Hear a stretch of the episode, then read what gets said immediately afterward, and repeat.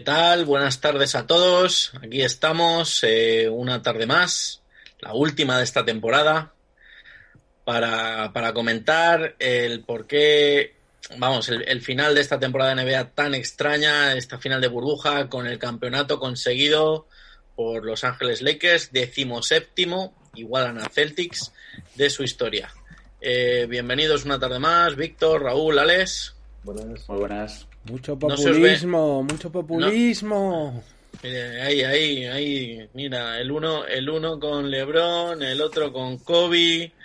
Menos mal que aquí estamos algunos salvando el este, salvando el este. Está el carro lleno, Paquito. Le vamos a hacer, macho. No salimos de los populistas. No tenemos a los populistas en el, en el de ACB Euroliga, tenemos a los populistas en, en el de la NBA también. Mucho flipado su flipado, pero bueno. que se, digo que se os ven pocas, se ven pocas ojeras para pa el fin de semana que llevamos, ¿no? Yo reconozco que no llegué a acabar el partido. O sea, que con 32 arriba ya me pudo el sueño y dije, hasta aquí hemos llegado. Yo, yo aprendí la lección del viernes, que me levanté a verlo a las 3 y media de la mañana. Creo que duré despierto como 10, 15 minutos y ya anoche dije, vale, no te vuelvas a despertar porque te vas a quedar sopa otra vez. bueno, pues yo chicos, me lo vi enterito y encima enganché luego con el partido de la NFL, o sea que no te quiero decir más. Eso, eso, eso, eso, eso, hicimos otros, eso hicimos otros, aunque yo ya al final del Seattle Vikings lo dejé, lo dejé para otro momento. Y es que como el partido de baloncesto fue tan malo, enganché al final con la NFL y así me pasó. Pero bueno, bueno, no, no, vamos a pasar muy rapidito, porque si no recuerdo mal, la semana pasada, eh, que no estaba yo, terminasteis en, con el 2-0 de Lakers, ¿no? Y, bueno, hacemos si queréis un repasín súper rápido por tercero, cuarto y quinto y, nos centramos un poco en dar las sensaciones sobre el de anoche y en dar las sensaciones generales sobre la serie y, y lo que nos puede deparar, lo que nos puede deparar eh, esta off-season, como, como se dice en Estados Unidos. Bueno, si, si recordáis eso, dejamos esto en el, en el 2-0 después del partido jugado la noche del viernes pasado. Eh, en la noche del domingo se jugó el tercero y tuvimos, tuvimos la sorpresa, entre comillas, de, la victoria de, de, Miami en un partido muy bien llevado, muy bien llevado por Miami, muy bien jugado y con un partidazo extraordinario, aunque ya parece que no es sorpresa por Jimmy Butler. Eh, luego en el cuarto eh, volvió, volvió Lakers a tomar la delantera después de ganar el partido por 102 a 96 y tuvimos el del viernes, que este ya sí me gustaría que nos parásemos un poco más a comentar, con nueva victoria de Miami, ya con la vuelta de Bambama de Bayo y otro partidazo más eh, de, de, Jimmy Butler. Cuando todos, todos, todos, todos esperábamos que acabase la serie, que incluso los Lakers se pusieron la Black Mamba Edition Jersey. ¿Qué, qué comentáis de estos tres? Venga, así un poco a, idea, ideas generales de, los tres partidos. Suelo decir que Butler eh, por fin ha demostrado que es un, un, hombre franquicia, o sea, que nadie le tenía como que podía ser un jugador que llevas una franquicia y ha demostrado que es un enorme jugador. O sea, el, la primera victoria de, de, Miami, el partido fue una cosa espectacular de Butler. A ver, al final, sí. al final se nos ha quedado una final un poquito deslucida. Cierto es que Miami empezó muy mal, como comentábamos la semana pasada, por esas lesiones de Adebayo y Dragic. Han recuperado a Adebayo en estos últimos partidos, pero aún así ya estaban un poquito fundidos. En estos partidos, pues un poco lo de siempre. Cuando empiezas a preparar mucho los cele las celebraciones y los preparativos y la camiseta especial y todo eso, lo más normal es que no te salga, que es lo que suele pasar y... A lo mejor, a lo mejor Miami también tuvo alguna ayuda el viernes, ¿no, Víctor? Pero alguna ayuda en qué sentido? En que tú ya te pusiste la, la camiseta ah, bueno. de sí, sí, eh... para agafarles como siempre. El gafe oficial nuestro que es enviar una foto con la camiseta del equipo que quieres que pierdas al grupo que tenemos de viajes. Eso es algo que siempre funciona y yo quería partido este domingo De todas formas, Tito, ¿cuántas camisetas tenemos de esas de victorias fallidas nosotros? O sea. Eh... Sí, sí, alguna de esas de campeón que no llegaron a África. Un día, un día, un día, un día os enseñaré las del Chesca campeón, el Olympiacos campeón, sí, todas esas cosas que tengo muy guardadas. Sí, sí, no sé, yo al final un partidazo de Jeremy Butler para levantar ese partido que yo creo que demuestra que, que Butler tenía razón es decir, que de las franquicias que se ha ido yendo ha, sido por algo y no era solo porque sea un tío extraño, sino porque él tenía muy claro lo que quería y él quería llegar hasta aquí e incluso un poquito más no le habría importado. Entonces yo creo que ha dado con esta franquicia, que le ha dado los mandos, que ha contado con un tío como Spoelstra que se fía de él y que encima le han rodeado bien y ojito que esta gente puede tener mecha para mucho tiempo. Eso, eso que comentas lo, lo, hablaba yo ayer con nuestro amigo, con nuestro amigo Gorka del Consejo Privado, que, al final Jimmy Butler ha caído en, en, una franquicia en la que se vive y se respira baloncesto. Eh, una franquicia en la que toda su plantilla durante el confinamiento han estado eh, machacándose físicamente. Solo hay que ver el, nivel físico con el que llegaron a, esta burbuja y, que les ha llevado hasta, hasta un sexto partido de la final. Y, lo que dices tú, eh, con un futuro que con Tyler Hero, Duncan Robinson, Kendrick Nunn, eh, Bama, de Bayo, por supuesto, les puede llevar a, ser a ser un contender las dos, tres próximas temporadas. Vale, Alex. Sí, no, no totalmente de acuerdo con lo que estáis diciendo. Una plantilla muy joven, rodeada con tres o cuatro veteranos de muy buen nivel y que todavía les quedan varios años por, eh, por seguir dando un nivel bastante bueno y, creo que creo que todavía queda Miami para rato. Aparte, este tipo de proyectos ilusionantes al final siempre acaban atrayendo eh, algún que otro nombre en verano que, puede incluso reforzar aún más la plantilla. Bueno, hay que ver, porque luego estas cosas nunca se saben. Luego muchos de estos equipos que de repente pierden una final no son capaces de, de reponerse. Véase, por ejemplo, el caso de un Oklahoma estaba en una situación parecida y de repente aquello se deshizo poco a poco. Allí, allí llegaron con el mazo, eso no fue. No fue normal tampoco. Allí empezaron, empezaron, empezaron a, a, operar más los, los egos y el querer pillar el contratazo porque todos somos jóvenes, porque yo puedo ser un líder por mí solo y, eso es lo que nos encontramos en, en, aquel, en aquel Oklahoma que comentas. Sí, pero a lo que te voy, que por ejemplo el año pasado, después del desastre de Milwaukee, todos pensábamos que Milwaukee si es capaz de mantener el bloque un año más, eh, lo tendrá fenomenal, han hecho una temporada de vicio y luego sin embargo han caído a la primera de cambio, como quien dice. Entonces, que luego eso nunca se sabe, lo cierto es que tienen muy buenos mimbres. Yo lo que creo, de todas formas, en esta, en esta serie es que al final LeBron es LeBron y es muy bueno, pero el que ha sido completamente determinante en la serie es Davis. O sea, eh, Miami ha conseguido ganar los dos partidos, uno eh, porque consiguió sacar pronto por falta del partido a Davis y otro porque se, se medio lesionó un poco. O sea, eh, al final son los dos partidos que ha sacado Miami, pero en cuanto Davis ha estado bien, Miami ha tenido poco que hacer. Bueno, también, también valorar mucho la, el, resultado que ha dado un tío que, tampoco era esperado y que ha tenido que jugar básicamente por la lesión de Bam Bam, como ha sido Olinik. Olinik nos encontramos en la victoria de, del tercer partido, que se acaba con un partido de 17-7, hmm. cosa completa y absolutamente fuera de, de lo esperado y luego nos encontramos con que con que en el cuarto partido pues pues baja una puñetera barbaridad y vuelven a perder. En este partido final en estos partidos finales ya con Bam Bam la cosa ha cambiado mucho. No no tiene tantos minutos. De todas formas yo creo que Bam Bam se ha visto superado en todos los aspectos por Davis por muchísimo. Es decir es lo que comentábamos anteriormente, que, bueno, al final Davis y Bamba tienen físicos muy parecidos, Lo cierto es que Davis se le nota una veteranía que no tiene a día de hoy Adebayo y una cantidad de recursos que Adebayo no tiene.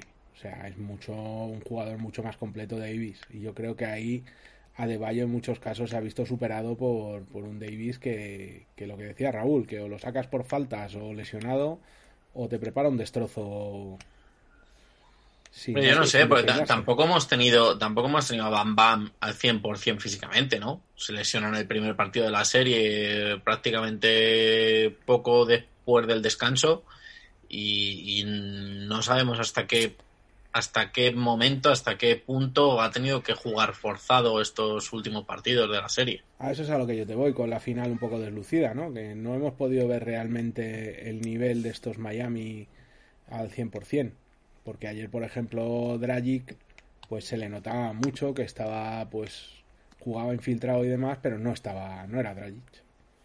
Hmm. Sí, de hecho, ahí es hasta cuestionable el hecho de haberlo llegado a sacar incluso. O sea, realmente te compensa sacar a un jugador, aunque por muy bueno que sea, eh, no te juegue ni a un 70%, o dejar, por ejemplo, a Kendrick Nunn, que llevaba jugando varios partidos muy bien eso, también lo hablábamos nosotros anoche, el, hecho de, que te olvidas, te olvidas un poco de, de Nan, que es el que el que hizo también una primera parte de temporada muy buena, el que te ha mantenido al equipo compitiendo al menos eh, durante la baja de Dragic y, te decides jugar con un tío que, obviamente eh, lo único que había conseguido es que no le doliese más de lo que le dolía que no es que haya resuelto la lesión, ni mucho menos. Todos sabemos que la NBA es siempre cuestión de galones, ¿no? O sea, una vez que tienes los galones. Pero yo no creo que sea una cuestión de galones en este caso. O sea, yo, un tío que le ves llorar como se le vio llorar en ese tercer o cuarto partido, creo que fue, eh, porque le dijeron que no podía jugar, yo, ese tío mm, se merece jugar quizá no tantos minutos como le dieron, porque a lo mejor 18 minutos me parece que le dieron minutos de más, pero para mí ese tío se merece jugar. O sea, aparte, Dragic ha sido una pieza fundamental para llegar hasta aquí. Entonces, digamos que ahí Spoelstra estaba un poco en deuda con él. O sea, yo creo que yo personalmente lo dije en su momento, que la principal motivación de que hubiera un partido más era que Dragic se merecía jugar, aunque solo fuera salir de forma testimonial. Entonces, yo creo que ahí, más que galones, es, joder, que es que es uno de los líderes del equipo. Ahí, ahí viéndolo desde el punto de vista del jugador también, yo es que hasta incluso lo veo muy arriesgado. Un jugador con la edad que tiene, eh, estando tocado, eh, llévate otro golpe ahí y veremos a ver si no te pasa como le pasó a Kevin Durant eh, en el año pasado. Y cuidado, y cuidado, acabando contrato. Claro. ¿Vosotros creéis que eso, eso le importa a un tío como Un tío que está No, a ver, yo, creo que no, yo creo que yo creo que no le importa, pero creo que tiene que pasar por su cabeza. Un tío que está casi al final de su carrera, que ha comido mierda en Miami, porque recuerdo que este tío llega cuando se va un señor que se llama LeBron James y lleva muchos años de travesía por el desierto con estos Miami. Eh, un tío que, ya ha ganado todo lo que tenía que ganar. O sea, llegas a tu primera final, vamos, la juegas aunque te tengas que arrancar el brazo. Sí, a ver, en ese, en ese sentido sí, lo que pasa es que también, también las ganas, tus ganas de jugar no pueden o no deben eh, mermar la capacidad de tu equipo y yo y, mi duda y mi duda es esa. Mi duda es si las si las condiciones en las que juega ayer eh, Dragic, que, estamos de acuerdo en que en que se merece por, por todo lo que ha hecho, se merecía eh, estar estar en ese último partido de las finales NBA, las que no sabemos si volverá a llegar alguna vez. Eh, se merece, no sabemos si, si ha llegado, si ha podido mermar la capacidad de su equipo. Ayer es cuando pues, vemos. Pues mira, te voy a dar un dato. para que ya pasando. Pero, pasando el partido. Que no desentonó tanto el más menos de Dragic en el partido de ayer, un más dos. Sí. O sea, creo que no se le puede echar la culpa. No, no, no, no. La, culpa, la culpa, la culpa ni de coña, vamos, ni de coña. Pero. pero no lo sé, no lo sé. Eh, las sensaciones con él en cancha no eran las normales, obviamente. Pero ayer jugó alguien bien en Miami. Porque hasta Hombre, Valder eh, hizo un partido de Adebayo se marcó un partido de pelotas. Quizá el mejor Sí, de pero, Miami. pero, pero con un menos, pero con un menos 21. Se, jugó un partido que, fantástico, pero eh, Davis le pasó en por incidencia encima. no tanto, Alex. El número puede. En incidencia sobre el partido no tanto.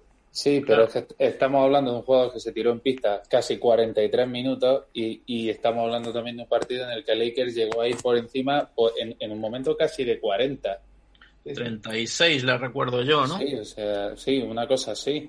Entonces, claro, evidentemente el más menos de la gran mayoría de los jugadores va a ser eh, abusivo.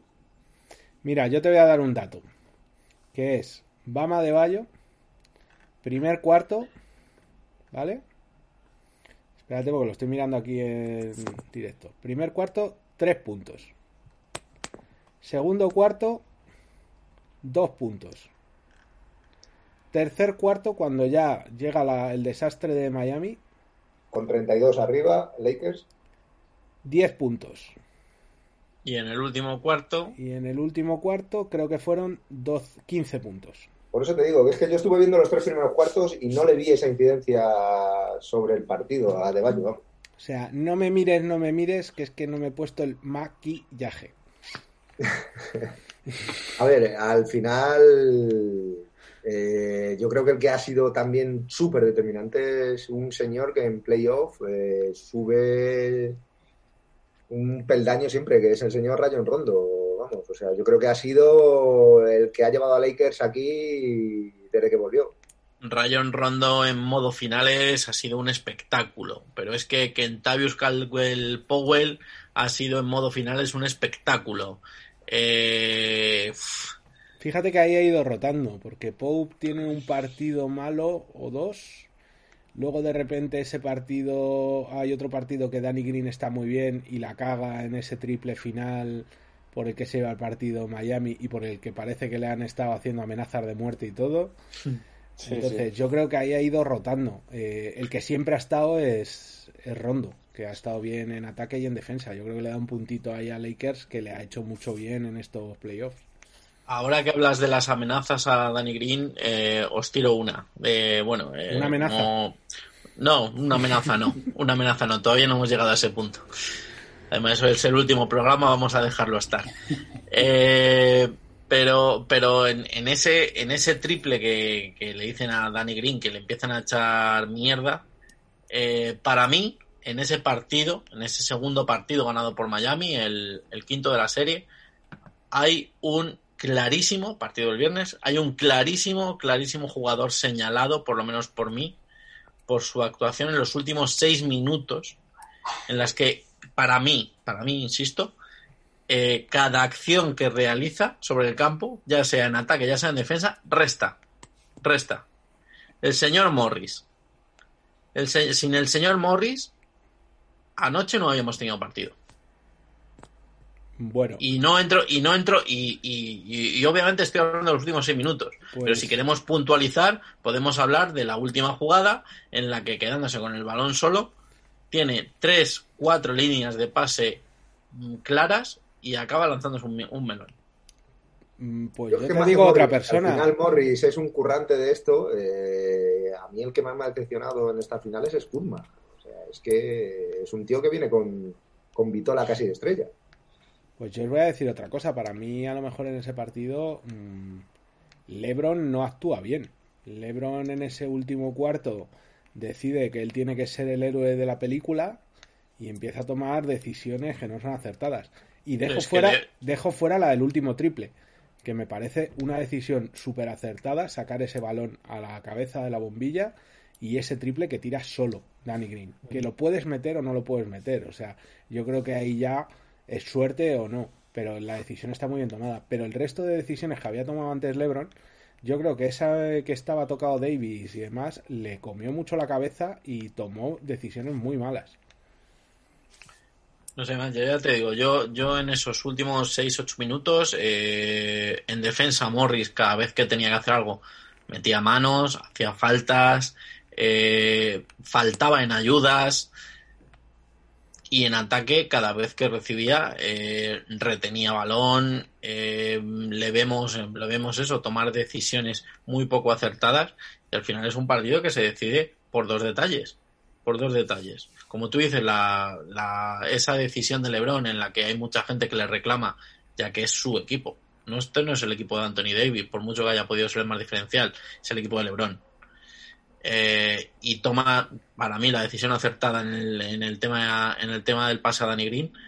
Pero es que yo ahí no veo yo ahí no veo problema. Eh, quién se las juega quién se las ha jugado a Miami Jimmy Butler. Era toma el balón es tu equipo eres la franquicia eres el hombre franquicia de este equipo. Juégatelas. Y en el otro tiene que ser LeBron. A mí me vas a perdonar pero eso no es baloncesto. Y yo ahí estoy con LeBron de que él ha jugado así No. desde pequeño y hay que jugar así, tío. Si hay un compañero que está más liberado, al compañero. Por más que tú seas Sí, la sí, sí. estrella. No, no, si en la de Danny Green estamos de acuerdo, pero que tiene que ser él el que tome las decisiones de cómo va a jugar su equipo. No, y si decide claro. doblar porque lo vea liberado, se lo da perfecto. Sí, pero que- si se la tiene que jugar y tiene que tomar la responsabilidad, tiene que tomar él. A ver, con Paquito, como esta semana estábamos hablando que ya empieza todo el mundo a comparar que si Jordan, que si LeBron, que si tal, mm, yo estoy seguro de que Jordan no dobla esa bola. Tampoco. Bueno, también- ni, también ni Kobe, ni, eh, ni Kobe Kobe. tampoco. No, Jordan no dobla esa bola y gana una liga por un triple de Steve Kerr, pero no dobla esa bola. Justo, Venga, hombre. justo me estaba yo acordando de esa jugada. Al final sería, sería lo mismo. No O sea, sé yo. Al final Jordan tiene aquella jugada que coge, mete el dribbling, ve a Steve Kerr solo, baloncito y a rata ta ta ta ta ta. O sea, es que me parece de lo más normal. O sea, Sí, yo ahí final nada que baloncesto es un juego de reprochar. equipo. Yo creo, yo creo que las jugadas, teniendo, teniendo un, un final similar en cuanto a abrir el balón y tal y cual, creo que no tienen nada que ver, ¿eh? Joder, Una es voy, una es voy, una es, pero porque una es no la voy metió hacia adentro, una es voy hacia adentro y otra estoy, estoy parado. Otra Si es, Danny Green eh, mete, si Danny Green mete ese triple, que lo más normal es que lo hubiera metido, Sí. estamos hablando de una cosa completamente distinta. De qué puto genio el LeBron, que ha visto solo a este tío, que encima No, lo ha no. clavado. Sí, estoy completamente de acuerdo contigo. La decisión está perfectamente tomada. Está perfectamente tomada. En ese, en ese sentido, yo creo que no, no, hay, no hay dudas.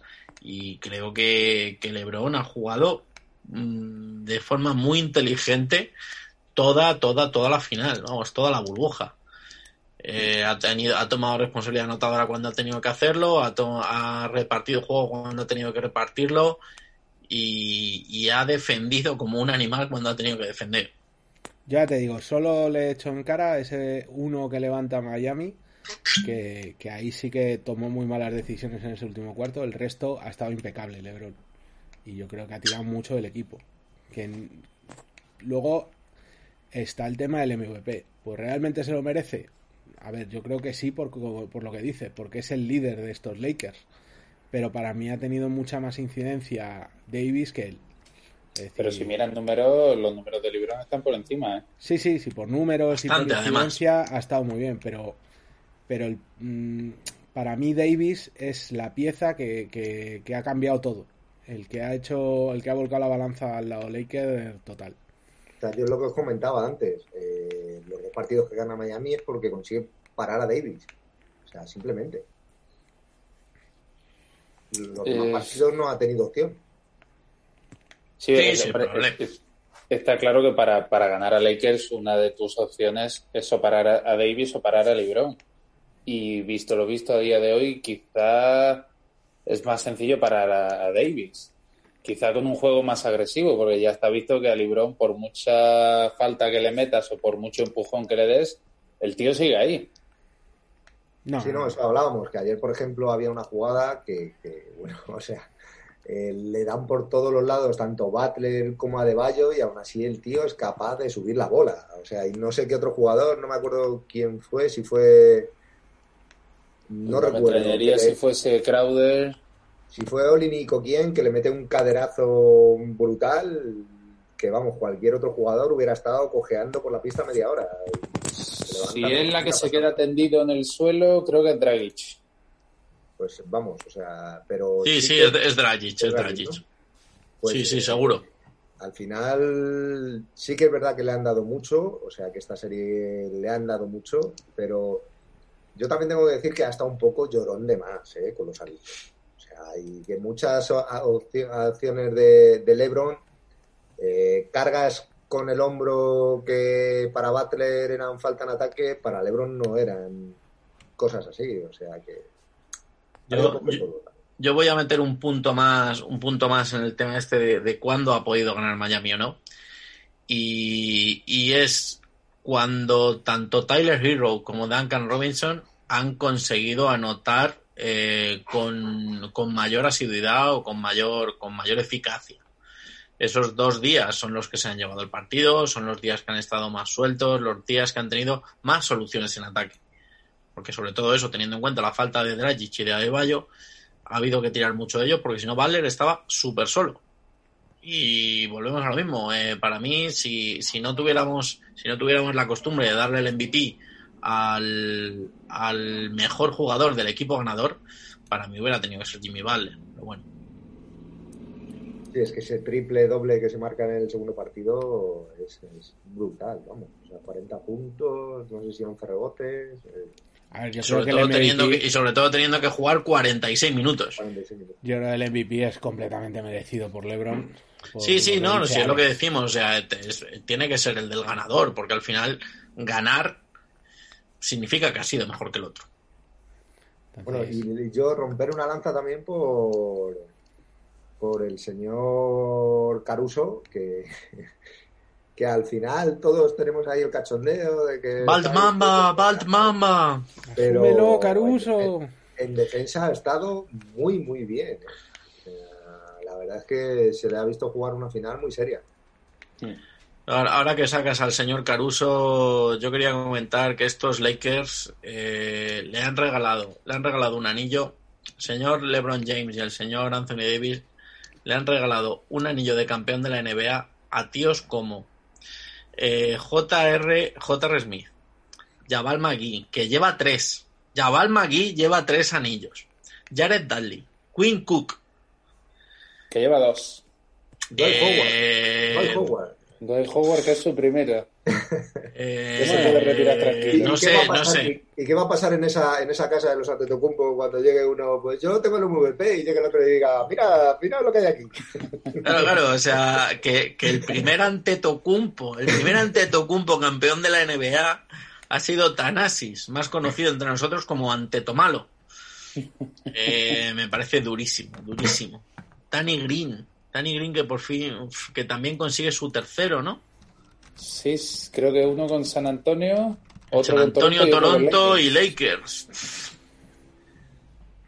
¿Y qué comentabais? Que Rayon Rondo, ¿no? Era el primer jugador en la, en la NBA Una, que una cosa, había sido. no es Sí, es Costas. Ah, es Costas. Costas, Costas, Costas. Anteto. Costas Sí. Anteto. Sí, sí, perdón. Tanasis, ¿dónde estaba este año? Antetomalo, Antetomalo está con su hermano. Milwaukee. con- eso te iba a decir. Tanasis el de Milwaukee. Me quedo más tranquilo, también te lo digo, ¿eh? Tampoco es que sea. No, no, pero, pero hostia, pero es que Tanasis es mucho Tanasis. Hemos, le hemos visto esa, mucho en aquí esa en casa una obra maestra al principio y luego ya el resto, A ver qué pasa, a ver qué pasa con el de Murcia. pues no parece muy allá, pero bueno. El apellido está ahí. Claro, que qué decíamos, Eh, ah, Rayon Rondo, primer jugador en NBA siendo campeón con Lakers y con Celtics. Teníamos nuestra- Sí. nuestras dudas, sí. Eh, lanzaba un dato ahí, Alex, que no sé si al final. eh, Sí, yo a- había leído que era el segundo, pero como hemos comentado aquí un poquito antes de empezar el programa, eh, por fechas y por años, el, el primero que lo consiguió fue en el 54, por lo tanto todavía no era NBA, NBA. Y aparte es un jugador, para, para mí, no conocido, eh, Clyde Lovejet. Que eran todavía, que lo he escuchado. eran todavía los Lakers de Minneapolis. Lakers de Minneapolis, efectivamente. Primera noticia de la existencia de ese señor, ¿eh? También, también Sí, lo yo, yo no lo había escuchado nunca. Pero bueno, No, ahí, ahí queda, ahí queda el dato para los curiosos. Pues muy conocido en su casa y sobre todo a la hora de comer. Aprovechando esta semana de finales, eh, estaban repitiendo hasta la sociedad el reportaje de Lakers Celtics, el documental de la ESPN, que la verdad merece mucho la pena verlo, si no lo habéis visto. Y ya con data, aprovechando, ya estamos metidos en datos curiosos. Hablábamos eso del tercer, del tercer anillo de Jabal Magui. Eh, hablábamos del tercero de Danny Green también con, con tres equipos distintos. Lebron también con tres equipos distintos, de los máximos de la historia. Y recordaba antes Víctor, eh, el señor con más, el señor de los anillos. Señor de los anillos de la NBA. Robert Horry. Robert Horry, ahí le teníamos, eh, prácticamente al nivel de, de, un, de una leyenda como Bill Russell. No, al nivel no, creo que incluso por encima. En títulos de jugador sí, Baje Bill Russell luego sumó unos poquitos más como entrenador también. ¿No? Sí, puede, Robert Horry puede ser que esté en 9. En 7. No, siete, 7, 7, 7 hemos leído, 7 hemos leído. Pero vamos, ni tan mal, ¿eh? Y un nada, tío... Nada, nada, pues con lo, con lo que abultan esos anillos. Así que bueno. Eh, eh, comentábamos también antes. Eh, alguno de los aquí presentes no se quedó muy a gusto con, con la celebración del título. Cuéntanos, Víctor, ¿qué, ¿qué, es lo que te mosqueó de esa manera? No, no, no, mosquearme no, no sé. Me pareció que antes de que acabara el partido ya estuvo Lebron ahí montando numeritos de abracitos con Davis, todo el... Yo creo que ha sido algo durante toda la final, que, que el banquillo de Lakers ha estado montando ahí unas jaranas que, no sé, les han permitido más de lo que yo creo que deberían. Sea, yo creo que ese tipo de cosas deberían cortarse un poquito. Lo dice alguien que tiene Yula en su equipo, ¿eh? Pues pocas veces la habrás visto tú a Yula hacer esas cosas. O sea, otra cosa es que os haya vacilado en mitad de la cancha, pero. Pero yo creo que en el banquillo hubo un cachondeíto que no. A mí no me gustó, no sé. Yo creo que. Y habl- y perdieron un poquito el respeto. Hablábamos también antes de J.R. Smith, que, que se quitó la camiseta prácticamente según terminó el partido, que recogió el trofeo él porque él lo vale, Sí, sí. aunque, aunque su, su actuación en este, no ya en estas finales, sino en toda la burbuja ha sido prácticamente testimonial. Eh, bueno, cosas, ¿no? Que, que hemos, que hemos ido viendo Es y la, la entrega del trofeo fue algo totalmente extraño. Dejaron el trofeo ahí tirado. eh, se quedaron todos mirando como que hay que cogerlo. Se acerca a J.R. Smith y dice: Pues para mí. Claro, fue una cosa, una cosa curiosa, más, Rondo. Sí, sí, el trofeo de MVP ni se entrega. Simplemente se deja en una mesa y LeBron tiene que ir a por él. No sé, fue una cosa muy extraña. Eso, eso ha sido, ha sido curioso porque ayer también eh, se jugó, se jugó la final de Roland Garros, eh, decimotercer Roland Garros que, que gana el grandísimo Rafa Nadal, vigésimo, vigésimo Grand Slam en su carrera. Y comentaban eso, ¿no? En la entrega de trofeos, que en otros, en otros torneos se había cogido, se había dejado como la NBA allí encima de una mesa, y esto, pues bueno, pues por hacerlo un poquito más, más normal, más normalidad, pues llegó el hombre, se, se hizo su lavado de manos con gel hidroalcohólico, desinfectaron el, desinfectaron el trofeo y se lo dieron en mano a Rafa Nadal, ¿no? Se podía haber hecho algo así, un poquito más visual, menos, menos cutrón. Luego esa cajita Sí, de. Louis Vuitton que le han puesto al trofeo, que, que debe costar esa cajita lo que no está en los escritos. Ma- más, que, más que el trofeo, quizá. Sí, sí.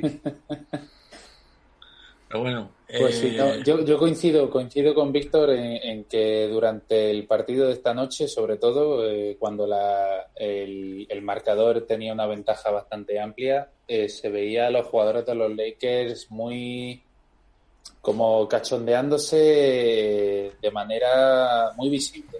Yo tengo que decir que quité el partido cuando ya iban 32 arriba, vi a Lebron en el banquillo, que si enseñando bíceps, que si tal. Sacando mollitas. "Ya, hasta Aquí, ya demasiado para mí. Sí, pero más, más que Librón, yo lo vi en jugadores que ni siquiera han salido prácticamente a jugar y estaban ahí regocijándose como si hubiesen metido ellos todos los puntos de la final.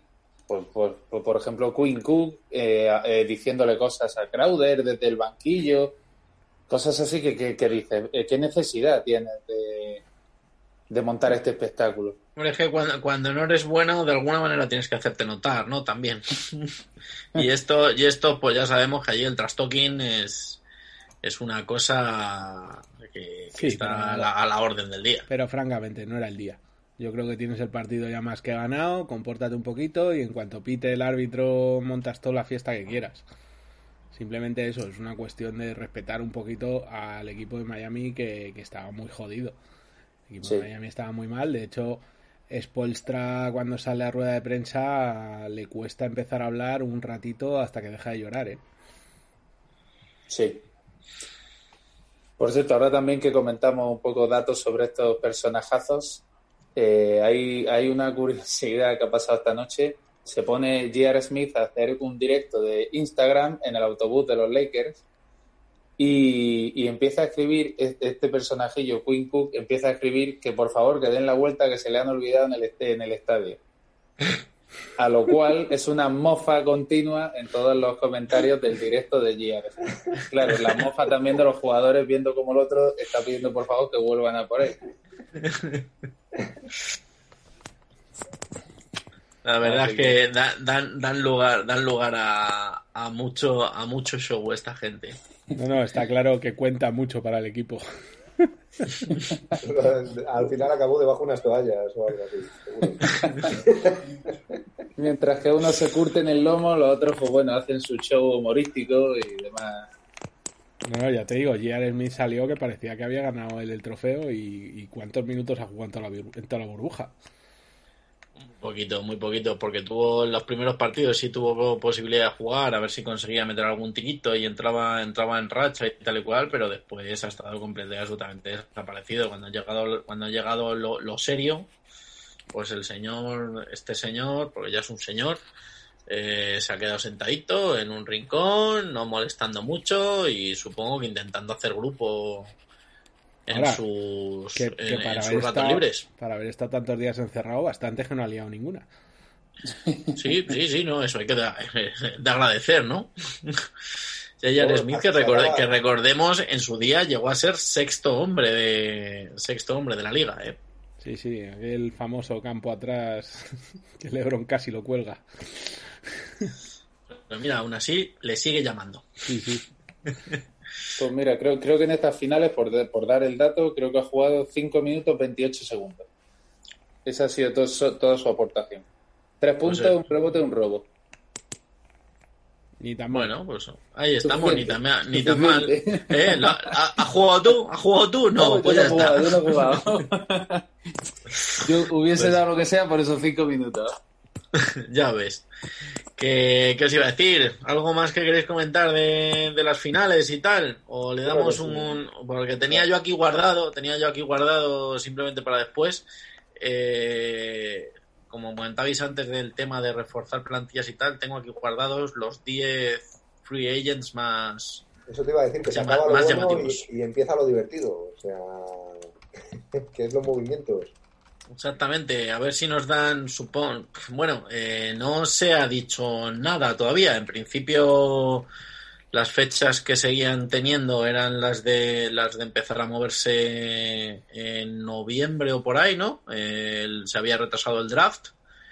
Eh, el inicio de temporada lo esperábamos para el año nuevo, pues Navidad, año nuevo. Y, entre tanto, pues tendrán que hacer las plantillas más a toda mecha que nunca. Mucha polémica con esa temporada NBA porque por lo que se habla el, comisionado no quiere llegar a parar por los Juegos Olímpicos. O sea, que podrían solaparse las dos competiciones. Lo que implicaría que mucha gente no podría ir a, a jugar los Juegos Olímpicos. Veremos, veremos si se puede llegar a jugar tanto la Liga NBA normal que ya estamos viendo en otros deportes como, la NFL, que sabéis que, seguimos también mucho, estamos viendo que hay grandes complicaciones y teniendo en cuenta que solo se juega un partido por semana y veremos si llega si llegan los Juegos Olímpicos a poder celebrarse también, a ver cómo está la cosa el verano que viene. Sí, todo, es todo una incógnita ahora mismo. A ver, sobre, sobre, todo hay que esperar a que se abra la agencia libre, que creo que se abre el mes que viene. Y... El draft en principio... Eh, espérate, bueno, vamos a buscarlo. El draft en principio estaba previsto, lo recuerdo perfectamente, para, para el 18 de octubre. pero, pero, pero, se retra, pero, pero se retrasó un mes. Correcto. Y la agencia libre. Se retrasa también. Sí, pero estaba buscando la fecha. Eh, encima es una fecha demasiado. Aquí no pone nada. Y eh, no, no la encuentro. yo creo que la agencia libre se abre a finales de este mes y el draft sería para el 18 de noviembre. Más que nada porque tienen que empezar a liberar jugadores y a permitir a los equipos ir cerrando contratos. Eh, al final hay que ver qué pasa. Ellos en principio no se plantean, se planteaban como muy pronto iniciar para Navidad, con muy pocas esperanzas, y el inicio real que ellos se plantean es el de enero. Entonces habrá que ver. Y lo que hablábamos, y dentro de esa de esa agencia libre y de esas renovaciones, de esas renovaciones, tenemos a Anthony Davis con una player option para quedarse en Lakers o, decidir cortar el contrato. Tenemos a Brandon Ingram, que es agente libre restringido. Tenemos a DeMar DeRozan, eh, que también tiene opción de jugador. Fred Van Vliet, y Montres Harrell, que son los dos más llamativos como agente libre eh, libre libre. Montres Harrell que ya ha sonado para Dallas y un Brandon Ingram que ha sonado para Lakers. Vuelta, vuelta a casa. Luego aparte teníamos eh, con player option también a Gordon Hayward, eh, restringido a Bogdan Bogdanovich, y Unrestricted eh, a Dragic, a Bertans y a Galinari, los tres europeos. Bueno, y está también por ahí Vaca, Margasol, Andre Drummond. Y estos en principio son los 10 que, que algunos de los medios americanos consideran los, más llamativos. Eh, pero sí, como decís, o sea, va a haber baile, va a haber baile un rumor también que salía en los últimos días, que, bueno, salía desde aquí, desde España, y yo personalmente no le doy, no le doy mucha credibilidad, era de hablar de juntar a, a Ricky y a Mark en, Clippers. Pero a mí, sinceramente, me parece muy raro, y más teniendo en cuenta que todavía no está no está tampoco hablado quién va a ser el que tome las riendas de Clippers después de la salida de Doc Rivers. A ver, ahí dependerá del entrenador que, llegue. Lo que sí que parece es que Montres Harrell lo van a perder. Entonces tendrán que reforzar con algo. Ah, me, parece muy raro que Fénix eh, deje escapar a, Ricky. Ha hecho un gran año, ha, cohesionado muy bien con, todos los jugadores jóvenes de la plantilla y creo que, que le aporta ese toque de experiencia que le viene muy bien a todo ese núcleo joven me resultaría muy raro que dejasen escaparle. No, no lo vería lógico, la verdad. Pero la NBA, estos traspasos hay veces que no tienen lógica ninguna. claro, es lo, de siempre. Y fuera. ¿Piensas, piensas que dentro de dos años eh, te aparece, te va a aparecer un novato que, que va a ser la bomba, va a ser la, el nuevo Jordan, el del momento, y, y decides ir a tanquear? Bueno, y un Pau Gasol que ha dicho que este mes decide si continúa o no continúa. Si juega o no juega. Sí, porque todos estamos esperando. nada, sino si sigue jugando o no sigue jugando. Claro, todos estamos esperando la decisión, sobre todo pensando en lo que lo mismo que hablaba antes Raúl, en esa opción de Juegos Olímpicos. También se ha llegado a rumorear la, la, vuelta de marca a Barcelona, eh, aunque se, ha, se ha dicho que, no es cierto no, lo ha dos o tres partes. Lo ha desmentido incluso Pau, que no ha habido nada ni con él ni con Marc. A ver, es que llegó a ser un día trending topic, pero mirando quienes lo estaban lanzando, era en plan poco futbolero, de a ver qué, sale. A ver, de hecho dijo Pau que la prioridad de Marc es seguir en la NBA y yo creo que ofertas no le van a faltar. Sí que es cierto que no ha estado todo lo bien en este playoff que debería estar, pero yo creo que es un jugador que tiene ya bastante nombre allí y que no le van a faltar ofertas. O sea que además es que se habla de equipos que van a luchar por el anillo, entonces. Eso lo, hablaba, eso lo hablábamos también ayer. ¿No pensáis que también el, la baja, el, bajo rendimiento de Marco puede ser por, por, por el ritmo de juego que se está imponiendo en la NBA? No, decían que era un tema más psicológico, que estaba con bastante preocupación porque tenía por ahí el rumor de que sus padres estaban pasando el coronavirus, que estaba con bastante preocupación por ese tema y, parece ser que le ha debido influir. Entonces parece que había algo de eso, según comentaron el otro día en prensa. También es que, bueno, pues un poco se ha pasado el año que se ha pasado. Se ha pasado el año con muchas lesiones, volvió con un físico muy bueno, pero al cual se tenía que acostumbrar y precisamente esta burbuja no daba muchas opciones para, para tener tiempo para recuperarse. Entonces, yo creo que el juego de Toronto no le benefició en estos playoffs. Sí. Veremos, como Porque- decía. y lo, lo que parece casi seguro es que en Toronto no se va, no se va a quedar. Eso creo que es un hecho y por ahí hay cantos de sirena muy, muy sonados de Golden State. Yo me gustaría mucho Boston, que ya sonó en su momento. Creo que sería una pieza de las que les faltan. Sí, yo- creo- yo- creo que ahora un Golden State, a un equipo para reconstruir, no creo que se vaya. Yo creo que- Eh, es que no es, es que ahí está muy equivocado, es que no es Que un Golden equipo en reconstrucción.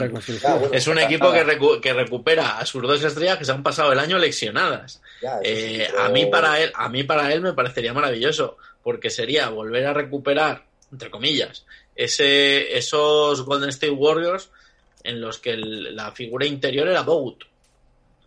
Que sí Hombre, puede ser un, un- Di, di, di, di. Sí eso, que puede ser un equipo, un, un un juego más similar y que, pues bueno, pues le puedes tener para jugar tus 18 20 minutos en los partidos que sea necesario la presencia de este tío y si no, pues jugar con tu small ball como estaban jugando hasta ahora. Eh, yo creo que es súper interesante para él ¿eh? y se puede ir con, con otro anillito para casa. Yo creo que necesita un equipo de estos que tenga una estrella clara que tire de la anotación, que a él no se le pida anotar y, no, y que pueda jugar al básquet que a él le gusta, que es repartir juego desde la cabeza a la bombilla y meter sus tiritos. Yo creo que con eso, el que le ofrezca eso y una posibilidad de anillo, allá se irá. Exactamente, Perfecto. o sea, lo que está claro es que era un contender.